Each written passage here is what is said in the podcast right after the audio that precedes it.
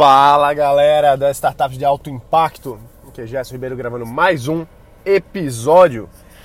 Para você que está aqui acompanhando notícias, informações sobre negócios, tecnologia, inovação, investimento em startups. E bom, né? Quanta coisa aí acontecendo no geral para quem está aí posicionado em bolsa, para quem está empreendendo, para quem está aí em lockdown, para quem está, enfim, fazendo tanta coisa diferente, cada um com seu com seu universo, né? E bom, o que, que eu tenho para falar para vocês aqui hoje, né?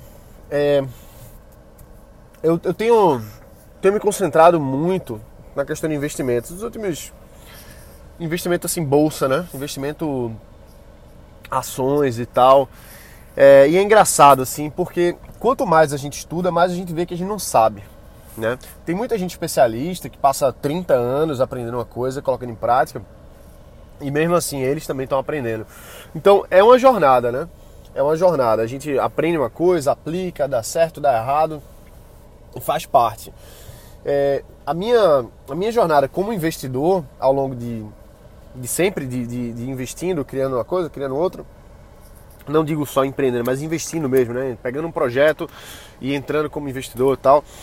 É, a gente vai, vai aprendendo com os erros da gente e com o erro dos outros. Então, por exemplo, falando de bolsa de valores, né? Muita gente entrou após a pandemia. E isso é bom porque aproveitou um bull market, né? Um, uma subida boa aí do, das mínimas aí quando tava quando a, o circuit break e tal, tudo, tudo quebrando, né? A banca quebrando toda. É, e muitas pessoas entraram, mas muitas pessoas mesmo. A gente está com, com batendo recorde de quantidade de pessoas na, na B3, na Bolsa de Valores brasileira. Isso é bom, porque as pessoas estão entrando numa, numa, numa coisa que já é muito massificada em outros lugares como os Estados Unidos, né? É, mas vai o aprendizado, porque enquanto muita gente aproveitou uma boa subida por conta dos descontos que aconteceram em 2020, ao mesmo tempo muita gente está quebrando a cara agora porque está fazendo coisas pela primeira vez. Pela primeira vez. Então, assim, eu. Tem coisas que eu estou fazendo pela primeira vez em termos de investimento. Ou pelo menos pela segunda ou terceira vez. E que, que vai ficando aprendizado.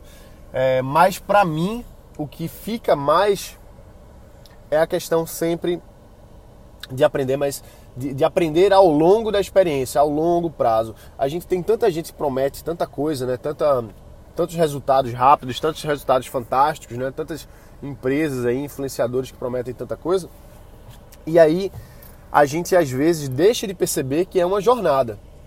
Empreender é uma jornada. Você abrir um negócio e às vezes você abre uma loja, por exemplo. Não vai pegar de cara.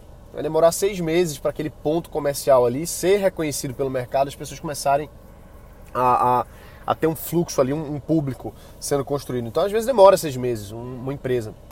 Às vezes demora um ano, às vezes demora três, demora cinco. É, é importante a gente ter uma resiliência, uma persistência para identificar onde, onde persistir, onde continuar e também onde ver que, que tem que estopar a posição. Por exemplo, tem um investimento que você vai lá e pô, o negócio caiu 10%. Você vai esperar ele cair para 20% para você sair?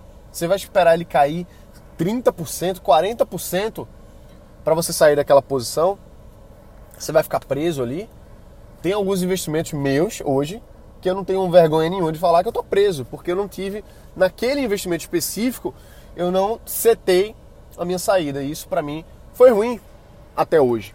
Né? Tá lá parado. Às vezes você compra, por exemplo, um, um, imóvel que é alugar e aquele imóvel ali ele não, não aluga. Eu tenho um, um, imóvel meu que passou 10 anos para ser alugado. Poxa, 10 anos, imagina. 2006 até 2016 esse imóvel ficou, é, ficou sem o inquilino. Então, foi ruim aquele investimento? Não foi. Mas, por outro lado, também não rendeu o que poderia ter rendido em outros lugares. Então, assim, eu faço muita conta. Eu faço muita conta. Eu tenho uma certa facilidade para conta, sou engenheiro, né? Engenheiro eletrônico, então é, você imagine aí a, a matemática mais pesada da, do meio acadêmico. Eu estudei profundamente, né? Na faculdade, então eu tenho um, um um carinho pela matemática grande. É, então eu gosto de fazer conta, mas tudo eu faço conta. E conta assim, regra de três, né? Eu não faço derivada de, sei, sei lá, né? transformada de Fourier, transformada de Laplace, não existe mais isso. Para o mercado financeiro, pelo menos eu não conheço. É, então é regra de três. Se você sabe fazer regra de três, sabe somar, sabe subtrair, dividir, multiplicar, você está ótimo para fazer análises dos seus investimentos. Então, assim, eu faço muita conta. Então, por exemplo, vou dar um exemplo aqui bem prático, tá? Para a gente sair um pouco do lenga-lenga.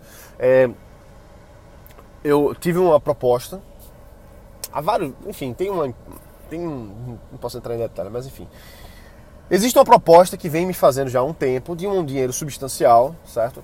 Algumas centenas de milhares de reais, é, para que eu venda para que eu venda um ativo que eu tenho tá? Para não entrar em muito detalhe, né? Eu, eu tenho um ativo que querem comprar por várias centenas de milhares de reais, beleza? Esse ativo, eu posso colocar ele no bolso agora, ou ele pode continuar me rendendo durante aí algumas décadas. Então, assim, para mim, vale a pena vender esse, esse ativo ou é melhor não? É melhor eu manter o que eu tenho hoje, manter a, os proventos que eu tiro dessa, dessa oportunidade aí e quais são os riscos que eu tenho, tanto fazendo o negócio quanto mantendo o que está hoje. Então, tudo isso, além de, de ser uma decisão estratégica, no âmbito macro, é uma, é uma decisão estratégica. Eu vendo esse ativo ou não vendo? Eu sou assediado para vender, eu devo vender esse ativo ou não?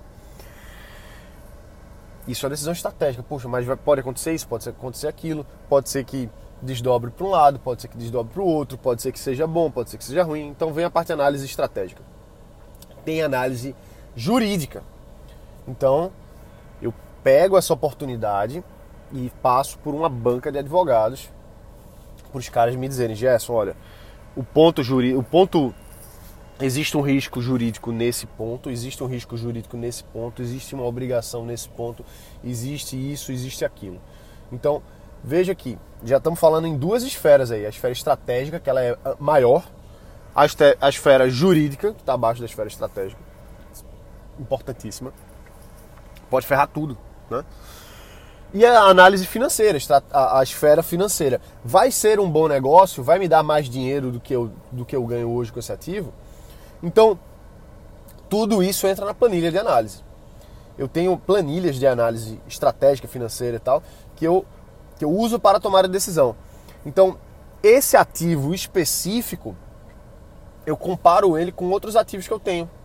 Eu comparo com um imóvel alugado, eu comparo com fundos de investimento, eu comparo com dividendos em ações, com, com proventos de fundos imobiliários, eu comparo com o, o CDB, eu comparo com, com tudo, para ver se, analisando o risco que eu tenho hoje com esse ativo, analisando o risco que eu tenho em vender esse ativo, vale a pena eu deslocar essa, essa, esse capital para um outro risco, para uma outra rentabilidade. Enfim, então o que eu quero explicar aqui é o seguinte: para uma tomada de decisão importante feito essa, não é uma decisão emocional. Porque se eu for pelo emocional, se eu fosse pelo emocional, eu já teria vendido esse ativo já teria vendido. E teria colocado uma boa grana no bolso. Mas será que essa grana no bolso vale a pena? Será que essa grana no bolso vale a pena? Pensando em 10, 20, 30 anos? Ou será que não? Então eu decidi, por hoje, por hora, não vender esse ativo. Naquelas condições, naqueles termos, eu decidi não vender. E estou muito satisfeito. Claro que de vez em quando vem uma pulgazinha atrás da orelha tal, mas isso é saudável. O que não é saudável são oportunidades que a gente abraça sem análise. Então, quando a gente não analisa, quando a gente vai pela emoção, como aconteceu comigo ano passado em algumas, algumas oportunidades na bolsa, eu entrei em algumas coisas sem fazer a diligência. E vê que merda. Hoje eu tô preso com alguns ativos que não recuperaram e que eu não quero sair.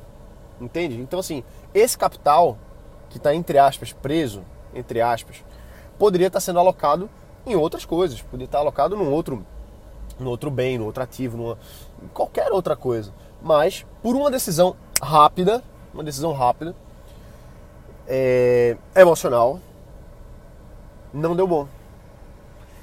E assim, eu, pela minha formação até, né, não, não de engenheiro, mas eu tenho formação em, na parte mais mental da parada, né? É, não tenho formação em psicanálise, mas fiz muitos anos e cursos na área de psicologia, eu sou formado em, em hipnoterapia, hipnose e tal. Então a gente analisa, a gente tem uma, uma visão assim de, de, A gente tem uma visão de. do que está por trás da pessoa, né? Do que está por dentro da pessoa. Eu sei o quão importante é o instinto. Aquela, aquela coisa, puf, eu vou. Sabe? Isso é importante. Às vezes, um, um pressentimento, não é nem um pressentimento, mas uma você ouviu o que seu, o que seu instinto está falando, é bom, porque o seu subconsciente, o seu inconsciente, ele está ali vendo coisas que você não vê conscientemente. Ele está analisando coisas que você não analisa. Aquela coisa assim, por, por exemplo, eu falei recentemente, né? eu, tive, eu fiz uma contratação que, que eu, por dentro, eu disse assim, não vai dar bom. Me veio o instinto assim, pum, não vai dar bom contratei mesmo assim pela análise lógica e tal e deu ruim. Então assim, a matemática do meu do meu inconsciente, do meu instinto animal foi muito melhor do que minha análise lógica para aquilo ali. Então a gente precisa é, colocar na balança, mas eu quero deixar bem claro que o nosso instinto ele é bom, ele nos ajuda, ele vai muitas vezes ser melhor do que a nossa lógica. Mas não foi isso que aconteceu. Não foi isso que aconteceu quando eu, quando eu digo que eu tomei uma decisão pela emoção, não é isso. Aí não é, porque às vezes as coisas são desenhadas para gerar uma emoção e a gente comprar aquilo ali. A gente entrar, né? Poxa, eu sou, eu sou, modesta parte, eu sou um baita marqueteiro, né?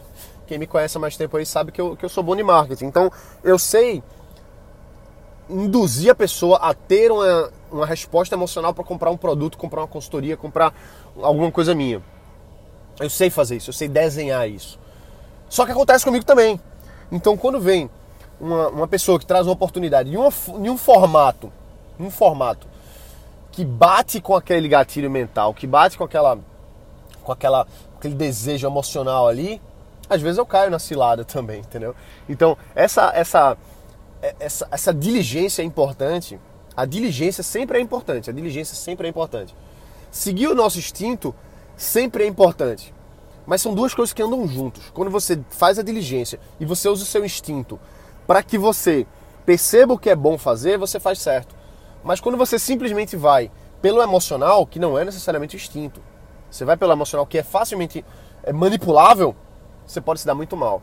Então, é importante ter essa, essa visão para um lado e para o outro, porque investimento é para a vida.